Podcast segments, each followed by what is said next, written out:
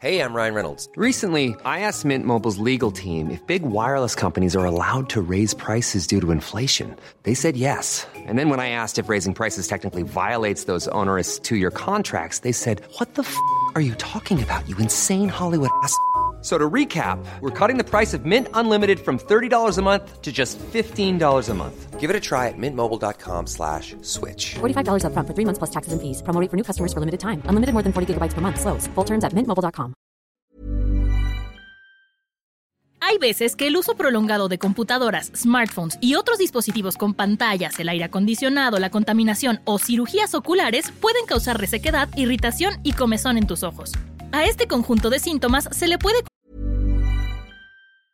A lot can happen in the next three years. Like a chatbot may be your new best friend. But what won't change? Needing health insurance. United Healthcare Tri Term Medical Plans are available for these changing times. Underwritten by Golden Rule Insurance Company, they offer budget friendly, flexible coverage for people who are in between jobs or missed open enrollment. The plans last nearly three years in some states, with access to a nationwide network of doctors and hospitals. So, for whatever tomorrow brings, United Healthcare Tri Term Medical Plans may be for you. Learn more at uh1.com. Many of us have those stubborn pounds that seem impossible to lose, no matter how good we eat or how hard we work out. My solution is PlushCare. PlushCare is a leading telehealth provider with doctors who are there for you day and night to partner with you in your weight loss journey. They can prescribe FDA-approved weight loss medications like Wagovi and Zepbound for those who qualify. Plus, they accept most insurance plans. To get started, visit plushcare.com slash weight loss. That's plushcare.com slash weight loss. Conocer como ojo seco y a futuro no tener suficiente humectación puede generar desde incomodidad en la visión hasta lesiones crónicas que forman una pigmentación y opacidad de la córnea o cirugía. Por suerte, existen soluciones auxiliares como Refresh Tears, que son lágrimas artificiales que lubrican, protegen y humectan, además de que tienen una muy buena fijación y permanencia en los ojos. Refresh Tears puede usarse incluso si utilizas lentes de contacto. Solo aplicas de una a dos gotas en tus ojos y te despides de la resequedad. Así que ya saben, no hay pretexto para sufrir los estragos del ojo seco. Necesitan un refresh. Número de registro sanitario 0729C98SSA MXRFS 220019. Número de permiso de publicidad 223300201B3602. Consulta a tu oftalmóloga u oftalmólogo. Lee las instrucciones de uso. Heraldo Podcast, un lugar para tus oídos. Seremos una guía para que tu salud sea lo importante. Los mejores tips y consejos en Punto Saludable.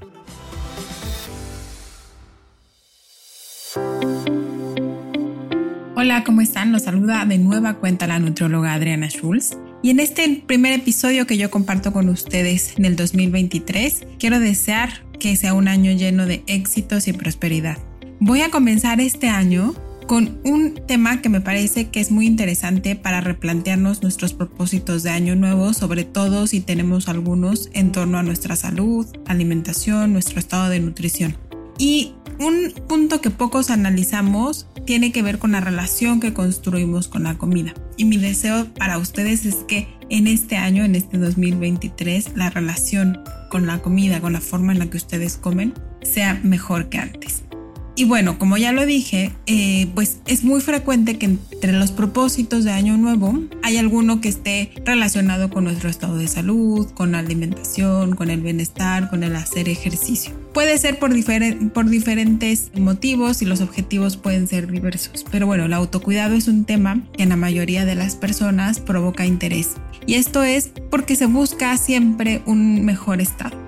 En enero y febrero mi consultorio se llena de buenas intenciones y las personas llegan buscando orientación para lograr objetivos específicos y algunas veces solamente con la curiosidad de aprender sobre conductas de autocuidado relacionadas con la alimentación. Casi siempre llegan con la pregunta de ¿qué como? Dime qué comer, a qué hora comer. En las conversaciones que sostengo con mis pacientes también escucho frecuentemente que otro año han iniciado con el mismo objetivo que el año pasado no lograron y que tiene que ver con modificar conductas alrededor de su alimentación. Por ejemplo, hay quienes me dicen yo quiero eliminar el azúcar, yo quiero reducir el consumo de harinas refinadas, yo quiero dejar de beber refrescos, eh, quiero aumentar el consumo de frutas y verduras, quiero ponerme a hacer ejercicio, bueno, en fin. Y con el paso del tiempo también me van relatando que les ha pasado que estas conductas son poco sostenibles. Y esto puede tener diferentes motivos que siempre les comento a mis pacientes de acuerdo a la historia de cada uno, pero entre las más frecuentes que yo he escuchado es que se realizan eh, grandes restricciones de alimentos, lo que produce que se queden con hambre y pues por ende que se sientan con poca energía, no puedan rendir bien en la escuela, en el trabajo. También un factor importante es que es, ven afectada su vida social y no saben cómo tomar decisiones alimentarias cuando salen con amigos y hay quienes incluso prefieren aislarse para no romper una dieta, por ejemplo, ¿no? Otro factor interesante y frecuente se relaciona una sana alimentación como con dietas monótonas, con dietas poco variadas, o por el contrario, siguen planes de alimentación que no se adaptan a sus horarios o a sus presupuestos. Y bueno, todo esto va a producir que al poco tiempo se olviden de esas conductas que intentaron adoptar y regresen a hábitos conocidos. El problema es que llega un sentimiento de culpa y frustración y esto proviene de creencias donde se piensa que no se fue capaz de hacerlo porque en el constructo mental que tenemos en torno a la alimentación eh, pareciera sencillo, ¿no? Es, es voy a seguir la dieta y ya no, no tiene mayores complicaciones, pero en realidad es que es mucho más complejo que eso, ya que nuestra relación con la comida no es meramente nutricional. Los seres humanos construimos una relación con la comida que involucra diferentes factores que me gustaría mencionar con ustedes. El primero es el biológico. Nosotros necesitamos energía y nutrimentos para el óptimo funcionamiento del organismo, así como para el crecimiento, desarrollo y mantenimiento de nuestros tejidos. También nuestros sentidos y las conexiones que tenemos en el cerebro, que involucran nuestra vista, nuestro olfato, nuestro tacto, nuestro oído, nuestro gusto, se van a ver involucrados en el momento de comer y nos pueden brindar una experiencia agradable o desagradable en torno a la comida que hayamos elegido. Y a través de nuestro sistema de recompensa, esta experiencia va a marcar un precedente para que deseemos repetir o no esa elección alimentaria. Dicho lo anterior, es importante considerar otros factores que poca gente sabe o que tal vez lo sabemos, pensamos que son menos importantes. El siguiente sería lo emocional. El comer emocional, a diferencia de lo que se piensa, no es algo negativo, es algo que es eh, parte del, de los seres humanos. Desde que nacemos, cuando nuestra madre nos da un biberón o que nos amamanta, vamos construyendo un lazo afectivo con el alimento y con la conducta.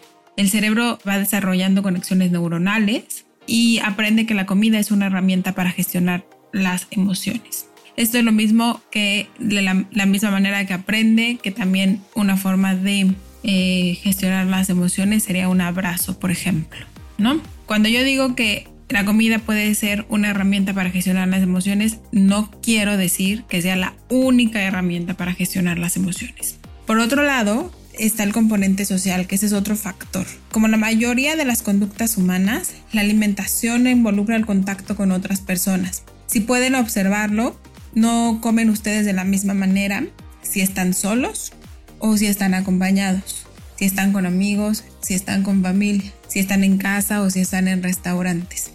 También en nuestras actividades sociales como puede ser el trabajo, la escuela, van a marcar horarios para que nosotros comamos. Muchas veces no están conectados del todo con nuestras sensaciones de hambre. El cuarto factor que les quiero comentar en, esta, en este episodio tiene que ver con lo cultural. Vivimos en una sociedad que está inmersa en una cultura la cual dicta, según las tradiciones, la disponibilidad de alimentos, las creencias, el tipo de ingredientes que se utilizan eh, frecuentemente en la dieta de una sociedad. No comemos lo mismo en diferentes partes del país y mucho menos en diferentes países, pero dentro de todo puede haber una alimentación completa, nutritiva. Esto es importante porque muchas veces la información que se comparte en torno a la salud y la nutrición tiene mucho que ver con el contexto cultural de la persona que lo está emitiendo. No es lo mismo un nutriólogo que esté en España a un nutriólogo que esté en México, por ejemplo. Y por último, tiene que ver el factor económico. El poder adquisitivo de las personas es uno de los más importantes a considerar al momento de evaluar una conducta alimentaria y de buscar modificarla. No todos tenemos la misma capacidad para comprar la misma cantidad de comida, comprar comida eh, de la misma calidad. Y eso no demerita una dieta, ¿no? Habrá quien pueda consumir, por ejemplo, salmón tres veces a la semana y habrá quien lo pueda hacer una vez al mes o nunca. Si al momento de modificar conductas en torno a la alimentación se pasa por alto alguno de estos factores o todos, pues el fracaso será inminente. Por ejemplo, si no se come lo suficiente, si los sabores y las texturas no son agradables, si los ingredientes son muy costosos o exóticos o raros, por ejemplo, será fácil encontrar pues un camino que nos lleve de regreso a lo conocido. Si procuramos hacerlo desde un lugar diferente, donde hagamos un ejercicio de autoconocimiento y reflexión profundo para conectar con nuestras sensaciones corporales, vamos a poder encontrar una guía que sin demasiado esfuerzo nos muestre qué alimentos le brindan beneficios al cuerpo, pero que además creen una experiencia agradable para el mismo. Mm, ¿No te parece que puede ser una buena idea lograr tus propósitos en torno a la alimentación desde esta perspectiva? En este lugar, en esta forma de ver la alimentación, las reglas las pones tú, no están dictadas por un menú rígido o una app que cuenta calorías. Considerar que tú eres diferente al otro y que esas diferencias hacen que tú tengas elecciones propias es enriquecedor para que no juzgues tu manera de comer, simplemente aprendas con curiosidad porque escoges lo que escoges. Deseo que en este 2023 la relación con la comida esté llena de armonía y bienestar. Pelearse con el cuerpo y con la forma en la que comes no es la solución para obtener salud. No olvides que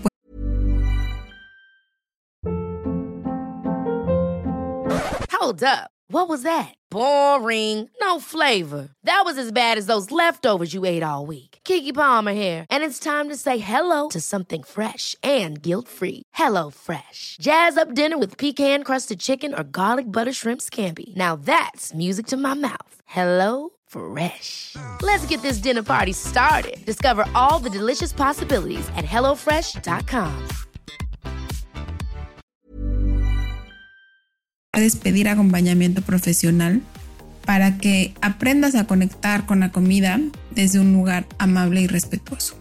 Recuerden que cada semana tenemos nueva información en el blog y el podcast de Punto Saludable, donde compartimos información sobre salud y bienestar, que seguramente será de su interés.